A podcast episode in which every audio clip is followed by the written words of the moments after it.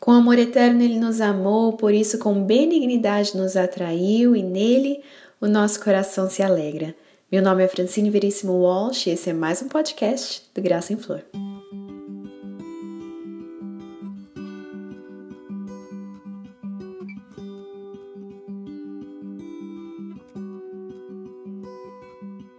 Olá, querida ouvinte, seja bem-vinda a mais um de nossos podcasts.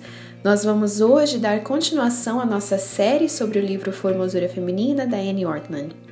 Caso você seja nova em nosso podcast, deixa eu te explicar mais sobre essa obra.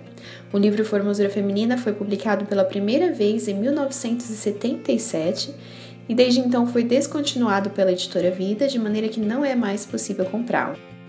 Mas eu, crendo que o conteúdo dele é precioso demais para não ser compartilhado, criei essa série de podcasts na qual eu trago um estudo do livro capítulo por capítulo. No nosso episódio de hoje, nós vamos falar sobre o capítulo de número 9, chamado As Pessoas Chegadas a Você. Se você está há algum tempo acompanhando Graça em Flor, com certeza sabe que eu sou apaixonada pelo tema de relacionamentos intencionais. E nesse capítulo, a Anne vai falar justamente sobre isso.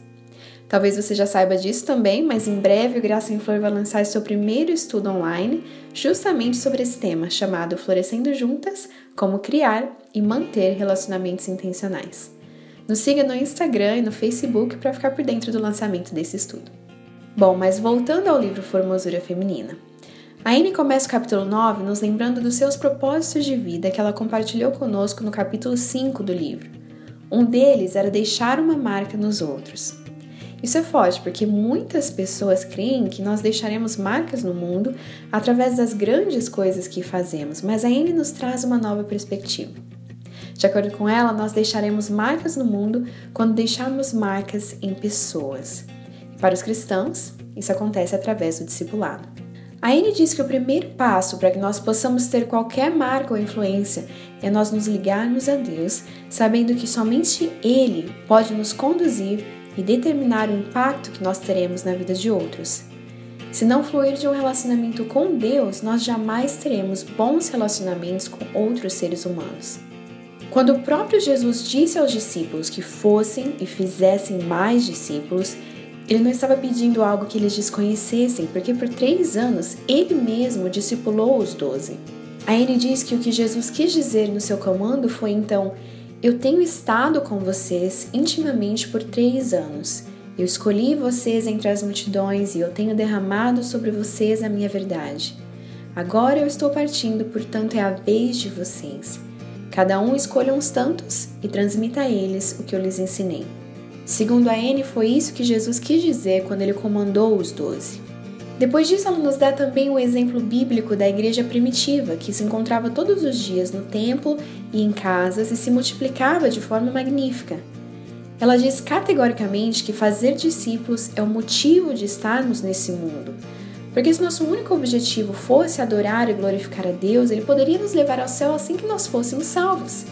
Mas Ele nos deixa nessa terra justamente para que nós possamos deixar uma marca em outros antes de irmos embora. A Anne nos encoraja com uma frase que diz, e eu cito: Por vezes pensamos, minha força é tão pequena que parece não valer a pena exercê-la. Mas nem tudo o que acontece é visível aos olhos humanos. Fim da citação. Isso é forte, não acham? Quer dizer que nem tudo o que acontece nessa vida nós teremos a capacidade de saber ou reconhecer desse lado da eternidade. A Anne compartilha conosco um pouco da sua experiência pessoal. Ela pediu ao Senhor que pudesse fazer 100 discípulos até o final da sua vida.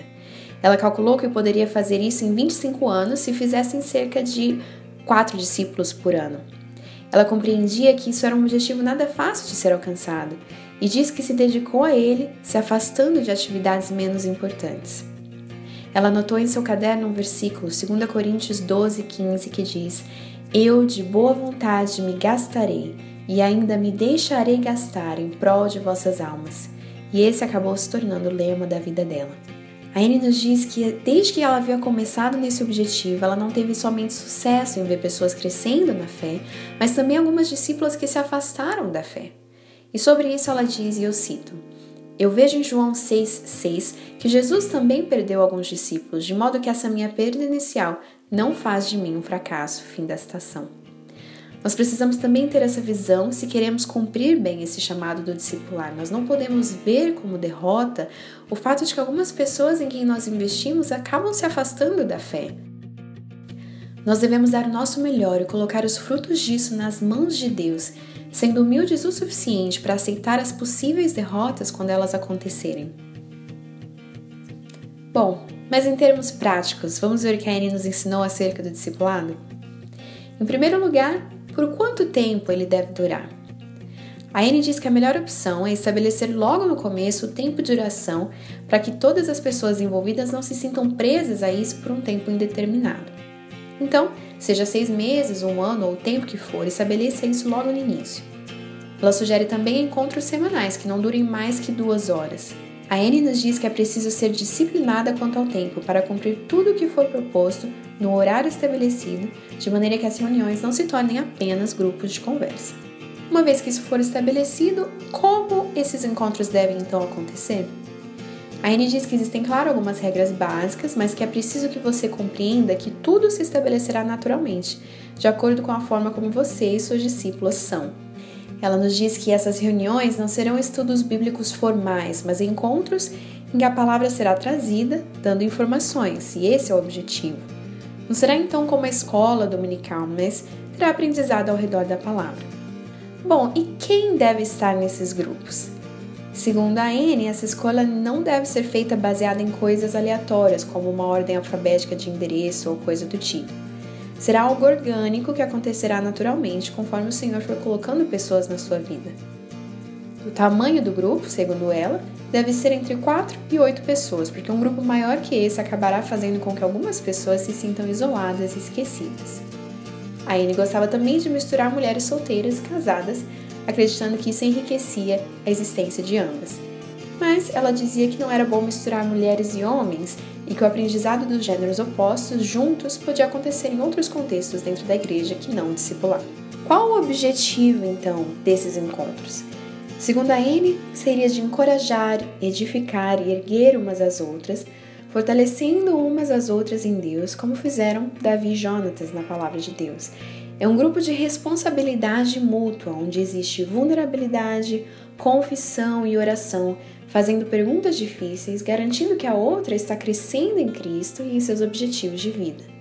Segundo a Anne, o grupo não deve se centralizar em problemas, mas em Cristo e ela nos encoraja a lembrar que esses grupos não são apenas grupos, mas relacionamentos, e que, portanto, exigem dedicação e cuidado, ou como eu gosto de dizer, intencionalidade.